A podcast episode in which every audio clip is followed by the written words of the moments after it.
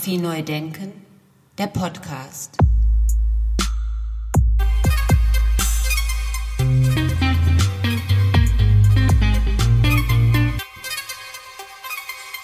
Schönen guten Tag, mein Name ist Andy Scholz und das ist der Podcast Fotografie neu denken.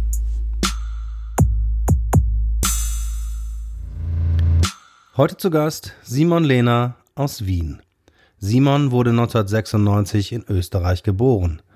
Den Rest seiner Geschichte erzählt er uns gleich selber.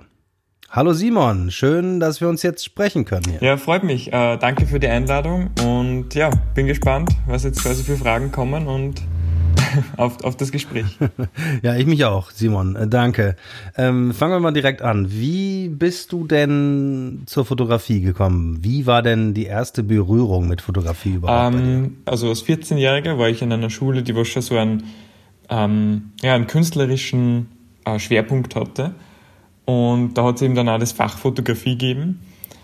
Und da war eben mit 14, da war nur mein, mein Gedanke von Fotografie war total ja naiver Gedanke in Wirklichkeit. Also was kann Fotografie? Ich habe nicht gewusst quasi, was für was Fotografie auch noch verwendet wird oder wie auch, also in diesem Sinn. Und dann war das die erste Fotografiestunde und da ist der Lehrer quasi hereingekommen und hat einfach einmal in drei, vier Minuten erklärt, was Fotografie noch kann oder was, was ähm, was sonst noch Wege sind, wie man mit Fotografie arbeiten kann. Und das hat total damals als 14-Jähriger mein, mein Denken gesprengt und, und hat mich total fasziniert. Und ab diesem Moment, obwohl ich, noch, obwohl ich noch keine Kamera wirklich physisch in der Hand gehabt habe und in dem Kontext gedacht hatte, bis hierhin wusste ich, okay, das, das könnte oder das ist es quasi, was, was er, der, der Lehrer mir damals erzählt hatte. Also irgendwann ist dann der Lehrer hat, hat gesagt, also hat meine Mutter kontaktiert und hat gesagt,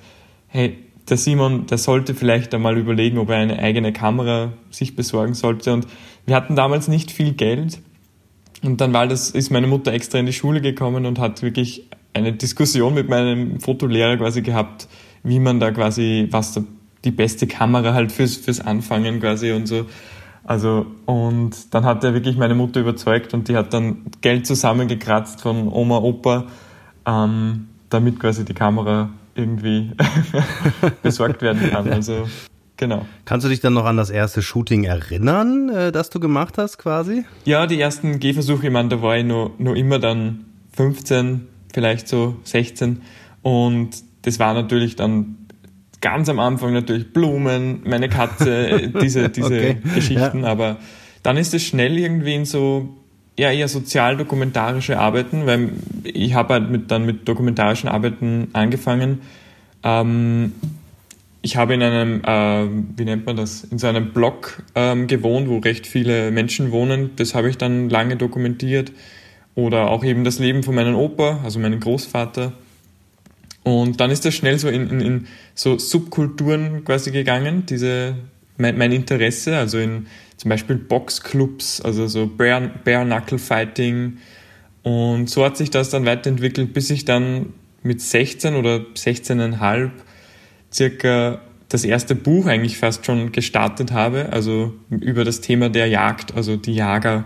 Das Buch, was dann auch mit dem Fotohof in Salzburg eben ähm, publiziert wurde im Endeffekt, habe ich dann eigentlich schon mit 16,5 quasi gestartet. Also. Wow, äh, bist du dann auch selber in den Boxring gestiegen quasi? Nein, nein, ähm, aber was mich halt damals schon interessierte, aber ich noch nicht genau wusste, warum, war dieser männliche Aspekt von so einem, einer Hypermasculinity, also so einer Toxic Masculinity, das was auch jetzt immer in meiner Arbeit vorkommt. Ähm, und das Hinterfragen von diesen ja, Stereotypen von, von Mann und Männlichkeit und dieses Aufwachsen von Identität, also durch Identität oder mit Identität und genau. Da war es mir noch nicht ganz so bewusst, warum oder was das ist, aber es hat sich dann eben immer weiterentwickelt und, und jetzt bin ich mir schon ziemlich sicher und bin mir klar, warum ich überhaupt so angefangen habe. Also.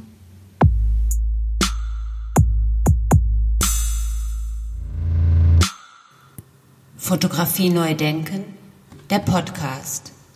Kannst du mir und den Zuhörern jetzt mal in deinen eigenen Worten so ein bisschen erklären, was der Kern deiner Arbeit ist? Meine Arbeiten entspringen jetzt eben meistens aus einem autobiografischen Kern. der aber auch gleichzeitig eben dadurch ein, ein, eine dokumentarische Nuance hat.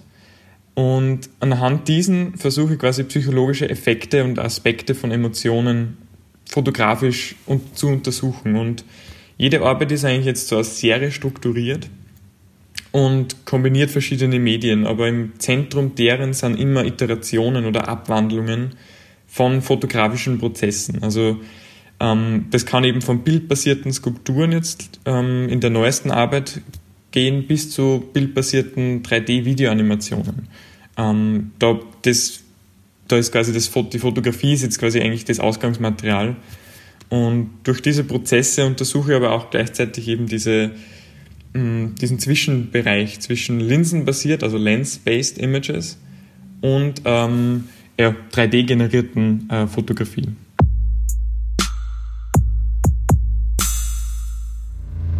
Also genau, also das, äh, das heißt, die aktuelle Arbeit geht in die Skulptur rein. Habe ich das richtig verstanden? Genau, da mische ich dann ähm, aus Skulptur ähm, mit 3D-Animat, aber die sind alle wirklich entstanden aus Archivmaterial zum Beispiel. Ähm, und werden dann eben transferred in andere Medien. Okay, ähm, kannst du das nochmal ein bisschen näher beschreiben? Wie muss ich mir das genau vorstellen, diese, diese Vermischung, diese, diese anderen Medien? Was, was machst du da genau? Kannst du das versuchen zu beschreiben? Das würde mich super interessieren. Quasi die Struktur von der Serie ist äh, eine Mixed-Struktur. Das heißt, es sind Fotografien in der Arbeit, es sind 3D-Videos und eben auch Skulpturen. Also es wird eher als Installation angedacht, die, die Arbeit. Und diese Skulpturen, die entstehen aus einem algorithmischen Prozess, den ich selbst entwickelt habe. Ähm, und da die Serie sich mit äh, Erinnerungen und vor allem dramatischen Erinnerungen befasst, ist das quasi, ähm, sind die Algorithmen, die quasi, die ich da benutze für, dem, für das Generieren von dieser Skulptur, fast eine Analogie zu unserem Erinnerungsprozess im Kopf. Das heißt, aus diesem Archivmaterial wird quasi dann jeder einzelne Pixel wird da rausgezogen aus dem Archivmaterial und wird dann zur Skulptur gemacht. Genau, aber diese, diese ähm, Prozesse, die was da quasi äh, durch diese digitalen Methoden ablaufen, vergleichen oder gleichen unseren kognitiven Prozessen, wenn wir an uns was erinnern. Fotografie neu denken. Wunderbar, wir Podcast. sind mitten, mitten in der fotografischen Diskussion und wie schätzt du dann die Bedeutung des fotografischen und des fotografischen Bildes und der Fotografie also ein? Also ich, ich würde sagen, durch, durch Instagram und diese Algorithmen wieder, die was die Beiträge und die Fotos werten, ähm, wird quasi die Bedeutung viel, also die Bedeutung wird viel weniger wert, weil nur Merkmale, gewisse Merkmale in Bildern werden gepusht durch den Algorithmus. Und ich glaube schon, dass das sehr, sehr viele Fotografen und Fotografinnen ähm, beeinflusst. Aber wenn es unterbewusst ist, aber die werden natürlich beeinflusst in ihrer eigenen Arbeit, was ankommt, was gut wirkt quasi auf Instagram, so würde ich das jetzt mal sagen.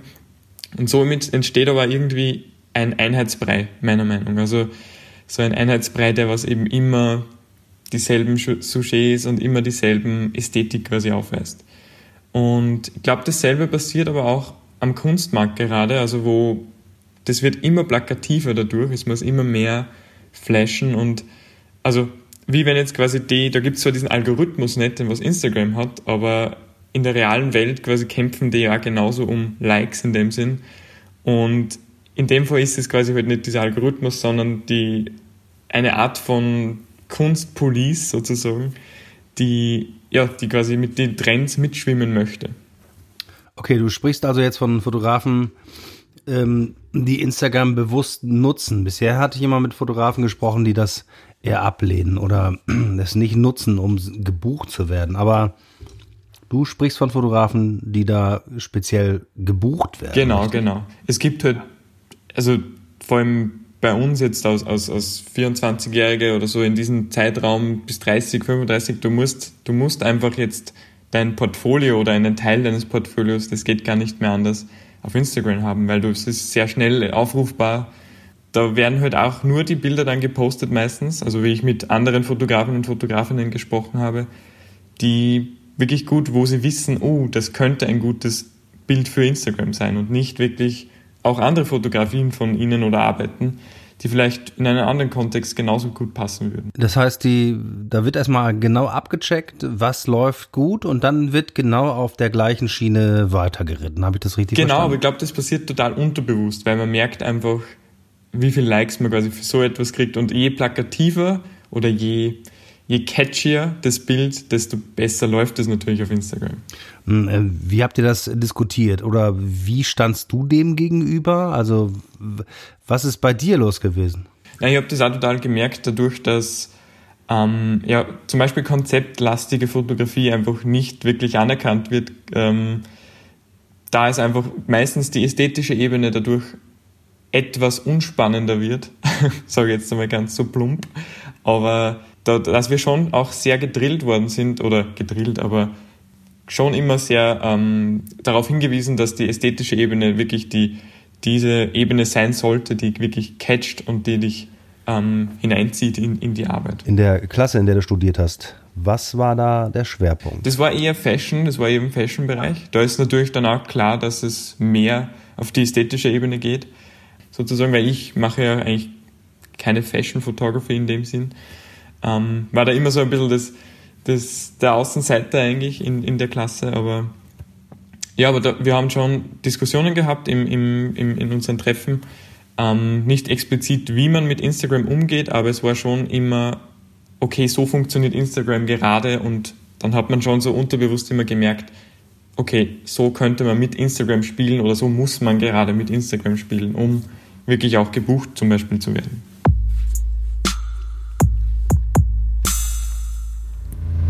Fotografie neu denken, der Podcast. Aber so ein bisschen Fashion, Lifestyle und so weiter hast du ja dann doch mitgenommen, wenn ich das mal so sagen darf. Ähm, wenn ich mir die ganze Liste angucke von Magazinen, in denen du veröffentlicht hast, wie ist da die Zusammenarbeit entstanden? Genau, also die, die Mehrheit ist eigentlich über meine eigene Arbeit, also die persönliche Arbeit, dann die Veröffentlichungen. Und das sind meistens Interviews oder ja, Artikel über meine Arbeit. Und dann gibt es eben auch wie zum Beispiel die Vogue, ähm, US Vogue, Italian Vogue, wo die anhand meiner persönlichen Arbeit mich angefragt haben, ob ich nicht ähm, ja, etwas Ähnliches in ihrer mit, mit ihrer ähm, Mode oder mit der Mode, die sie gerade quasi gehabt haben, ähm, machen könnte. Und dann, da habe ich mir dann gedacht, okay, das könnte eben dann trotzdem funktionieren. Weil sie schon anhand der Ästhetik meiner persönlichen Arbeit anfragen. Das heißt, ich kann total frei sein wieder, ich kann mein eigenes Konzept durchziehen. Ähm, für die US Vogue zum Beispiel habe ich dann ähm, einen Miu Miu Prada Hat ähm, fotografiert und den dann aber 3D ähm, generiert wieder auf ein Foto und dann habe ich auch wieder mein Konzept und diesen Mix aus Medien wieder einbauen können. Und gesagt habe ich ihnen das überhaupt nicht, aber erst im Nachhinein, wie ich in New York dann war, habe ich gesagt, ihr wisst eh, dass das 3D ist, aber hat alles super gepasst und dann, dann passt es für mich auch, wenn ich ähm, ja, äh, Commissioned Works quasi mache. Ja, super. Eigentlich äh, ist ja die Attitüde lange gewesen, ein Künstler dürfen das nicht machen. Ich denke mal, das ist dir auch äh, mal begegnet, oder? Immer noch, immer noch, ja, ja. Aber ich sehe das schon anders, ähm, dass da diese Intersection, wenn die passt, für mich zumindest, ähm, wenn ich quasi eben wirklich Sachen transfern kann oder, oder transferieren kann auf die ähm, Auftragsarbeit, ähm, dann finde ich das total okay. Also, weil dann bin ich auch freier. Dann sehe ich das eher als Artwork und nicht als, ja, als stumpfe Auftragsarbeit. Finde ich sehr gut, diese Entwicklung, weil, weil mein Abschluss ist jetzt 15 Jahre her und wir haben damals immer gedacht, ja, kannst du nicht bringen ähm, kannst du nicht machen, äh, das Vermischen von künstlerischen Arbeiten und kommerziellen Arbeiten und am besten dann auch noch zwei Websites äh, äh gestalten und online ja. stellen. ja, sobald äh, die Leute genau deinen Stil wollen und dich dafür beauftragen, finde ich, ist das vollkommen in Ordnung. Sehr gut, so, genau. Kommen wir zu der Frage, welche Rolle spielt die Technik für dich? Ah, die fotografische Technik, naja, ähm, wie vorhin schon eigentlich ein bisschen angesprochen mit der neuen Serie, also mit diesem Mixen von Medien, ähm, ist mir der Prozess natürlich sehr wichtig, ähm, wie ich zu dem Endmaterial oder wie ich zu der Arbeit überhaupt komme. Ähm, zum Beispiel habe ich ja diese, diese Prozesse eben selbst entwickelt, ähm, diese algorithmischen Prozesse und anhand von, dass ich anhand von verschiedenen vorhandenen Archivmaterial ähm, neues Material sozusagen generiere. Und an der anderen Seite quasi die rein fotografischen Arbeiten mache ich alle analog, also 4x5, Großformatkamera oder Mittelformat. Aber alles äh, mit dem Rückteil, oder? Nein, nein, alles analog, also auf Film. Okay, nur damit wir das richtig verstehen, meine Zuhörer und ich, ähm, du machst alles analog, richtig? Alles, ja, genau. Warum? Warum? Äh, ich mag diesen zeitlichen Aspekt extrem gerne. Also ich habe auch vor drei Jahren noch alles digital gemacht und dann kam der Switch quasi mit erstens einmal der Mittelformatkamera und dieser zeitliche Aspekt von wirklich Ruhe haben oder auch dieser Druck, man hat nur zehn Bilder auf der Filmrolle, das ist für mich absolut notwendig auch manchmal und, und perfekt, aber dass ich da mich richtig die Konzentration finde und noch mehr bei der 4x5 jetzt. Eigentlich jetzt gerade im letzten Jahr mache ich eigentlich nur mal nur mehr ähm, ja, Großformataufnahmen mit der 4x5. Linhoff. Genau, ja. Ja, klar. Ja, Wahnsinn. Die wird doch gar nicht mehr gebaut, oder? Nein, ich glaube auch nicht mehr. Ne? Vielleicht hört das ja jetzt mal von Linhoff jemand. Ich hatte ja die ganze Zeit mein Studium über nur analog und vor allen Dingen äh, die Pentax 6x7 hatte ich natürlich immer dabei und äh, habe auch noch zwei Kameras hier quasi stehen, 6x7 und ähm, ja, erst ganz zum Schluss meines Studiums habe ich dann quasi mich in die, die digitale Kamera, ähm, in digitalen Kamera-Workflow reingearbeitet und das was, war, war was völlig anderes, was völlig anderes.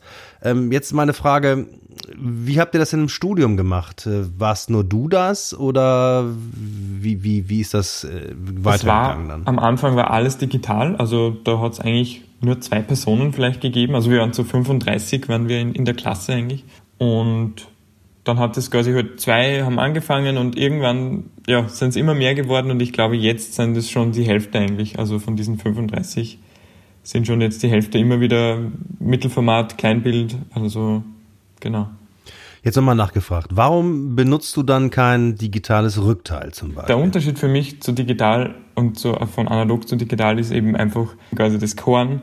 Ähm, wird niemals die Pixel ersetzen. Also diese, diese Plastizität quasi in, vom Film ähm, ist halt schon außergewöhnlich und auch die Hauttöne. Also und ja, und dann kommt noch der zeitliche Aspekt dazu, der was mich einfach das Gefühl von, okay, ich nehme mir jetzt wirklich Zeit, ich konzentriere mich und dieses Umgehen dann auch mit dem Scannen zum Beispiel vom Negativmaterial, das finde ich dann auch sehr ähm, ja, entschleunigend, aber wirklich ähm, total schön und, und äh, ja, und total äh, erfrischend, aber man kann total viel nachdenken danach dabei und, und man kommt wieder auf andere Prozesse darauf. Man kann viel mehr experimentieren dann mit diesem Negativmaterial zum Beispiel. Und du scannst dann das Negativ ein und belichtest das dann aus, oder? Genau, genau. Ah, du benutzt dann also das Filmmaterial sozusagen auch als Bildmaterial, oder?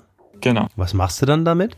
Also verschieden einscannen, äh, Lacke drüber, ähm, Chemie nochmal anders. Ähm, drüber mischen beim, in einem Studio von, meinem, von einem Freund von mir und genau, da wird einfach dann experimentiert oder eben auch in die 3D-Scans oder diese 3D-Technik durch diese Algorithmen auch nochmal eingebaut und ja, da, da gibt es dann viele verschiedene Möglichkeiten eben.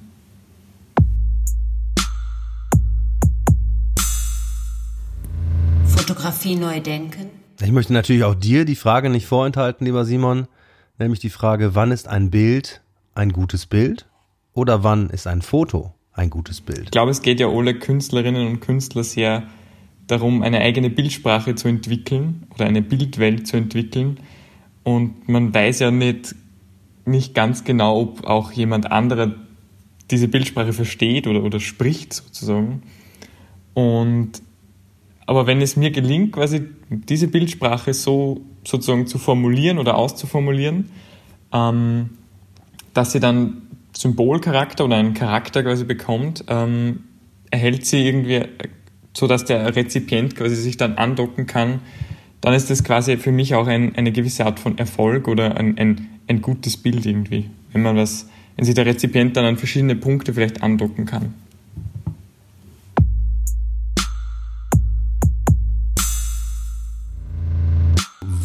Kann man dann andocken? Das ist ein schönes Wort, dieses Andocken.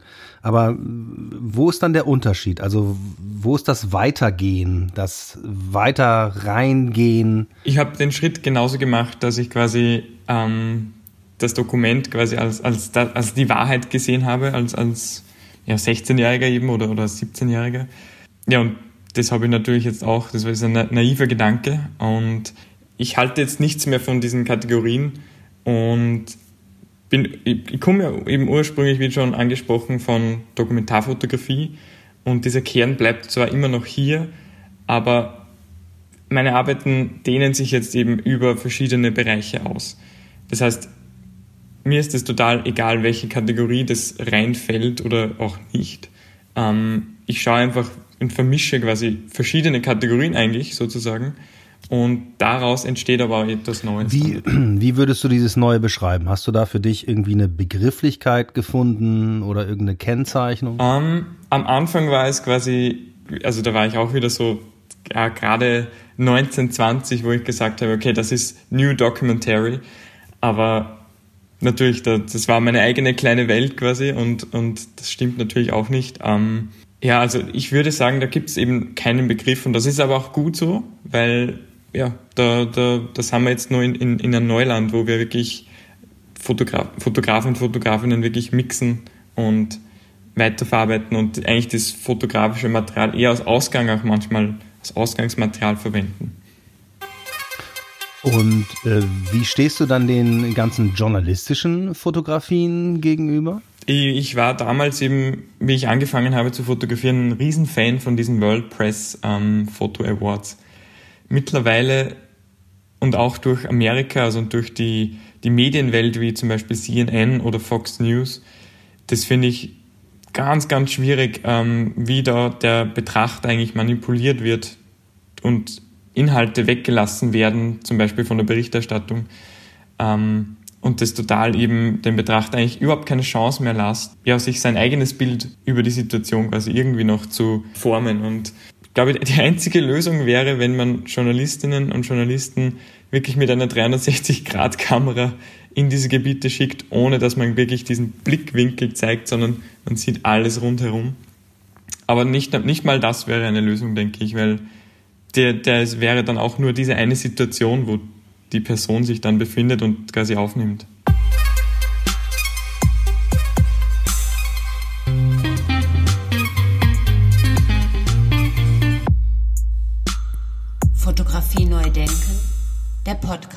Gibt es irgendwie eine Bezeichnung für dich? Also sowas wie Fotograf oder Künstler? Um, ähm, ich würde sagen, am Anfang war es natürlich für mich, weil ich aus der Dokumentarfotografie komme, der Fotograf. Jetzt aber, die letzten vier, fünf Jahren hat sich das total geändert. Ich sehe mich jetzt nicht mehr als Fotograf, sondern eher wirklich als Künstler. Und da habe ich auch manchmal schon ja, Schwierigkeiten gehabt mit zum Beispiel bei Commissions, ähm, dass ich dann nicht der Bebilderer bin, sondern eben, ich werde ja anhand von meiner künstlerischen Arbeit gebucht oder angefragt. Und das war ein bisschen ein mentales äh, Über Umdenken dann auch für mich, okay, du bist nicht der Fotograf, du bist der Künstler und dein Konzept, wie schon vorher besprochen, soll auch und möchte ich auch in meiner Auftragsarbeit zum Beispiel drinnen haben. Also ich wünsche dir alles Gute, äh, Simon, dass das so klappt. Äh, hört sich auf jeden Fall sehr vielversprechend an, ähm, weil du gehörst ja für mich äh, zu der ganz frischen Generation von Künstlern, die mit Fotografie arbeiten, die aus der Hochschule kommen. Darum jetzt abschließend die Frage, wo geht's hin? Pläne? Ja, also ähm, New York wird wahrscheinlich in den nächsten ein, zwei bis drei Jahren, sagen wir so, ähm, anstehen, weil dort einfach, ja, ich war jetzt eben wegen der Ausstellung damals in New York und die Connections, was du dort machst, innerhalb von zwei Tagen, das kannst du nicht nie vergleichen mit dem, was du hier in Europa hast. Ich war zum Beispiel bei der Ausstellung und hatte, auf einmal hat wer von Condé Nast, also von Vogue, hat zwei Bilder gekauft und dann war die von Wall Street, äh, Wall Street Journal Magazine war auch hier. Und normalerweise erreichst du diese Personen nicht und die, ich wurde vorgestellt ihr und so, ja, komm morgen vorbei ins Büro. Auf einmal war ich im, im Wall Street Journal Magazine Büro und habe einen Termin mit ihr gehabt und habe ihr meine Arbeit gepitcht und das passiert halt nicht in, in, in Österreich. Also. Nee, ich glaube, das äh, ging sehr schnell. Das spricht auf jeden Fall dafür, dass deine Arbeit, glaube ich, sehr interessant ist und dass du mit deiner Arbeit gut ankommst. Also herzlichen Glückwunsch dafür, lieber Simon, und ganz herzlichen Dank für das Gespräch. Und wer weiß, vielleicht führen wir das Gespräch nächstes Jahr, übernächstes Jahr, in zwei, drei Jahren, wie auch immer, direkt aus New York. Würde mich sehr freuen. Und ich verbleibe einfach jetzt mal mit herzlichsten Grüßen nach Wien. Danke, hat Spaß gemacht. Baba. Fotografie neu denken, der Podcast.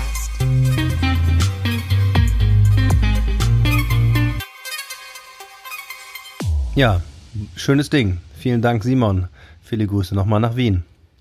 Ja, sein erstes Fotobuch mit 16 in Zusammenarbeit mit dem Fotohof Salzburg. Mit seiner Serie How Far is a Light Year gewann er 2018 den Paris Photo Carte Blanche Award und den Paris Photo Maison Runard Preis. Er war 2019 nominiert für den Form Paul Hoof Award, für den Leica Oscar Barnack Award, für den CO Berlin New Talent Award und bekam eine besondere Erwähnung bei der Plattform Wintertour Nummer 19 vom Fotomuseum Wintertour. Ich glaube, die Liste ist ganz gut. Dazu kommen noch zahlreiche Publikationen in den USA, in Österreich, in Großbritannien, Frankreich, Italien, Niederlanden, Marokko, Russland und so weiter und so weiter. Und Ausstellen tut er natürlich auch. Aktuell ist eine Ausstellung zu sehen im Westlicht in Wien. Äh, das wird am 11. September eröffnet und läuft bis zum 25. Oktober 2020 mit dem Titel Man Don't Play, Man Do Play. Weitere Informationen hierzu unter www.westlicht.com.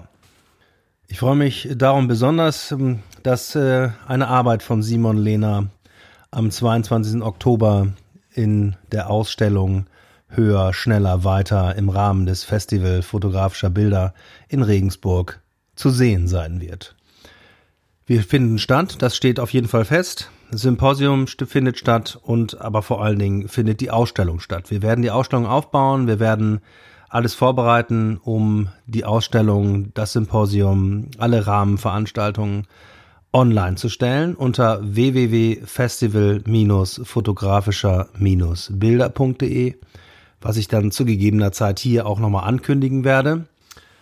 Weitere Informationen zu Simon Lehner, zu seinen Ausstellungen und so weiter finden Sie unter www.simonlehner.com. Ja, da bleibt mir nur noch vielen Dank zu sagen fürs Zuhören. Vielen Dank an äh, das Festival fotografischer Bilder. Vielen Dank an Martin Rosner. Vielen Dank, vielen Dank in alle Richtungen. Viele Grüße hier aus dem Studio in Essen. Und bis zum nächsten Mal. Dankeschön. Ciao, ciao. Fotografie neu denken. Der Podcast.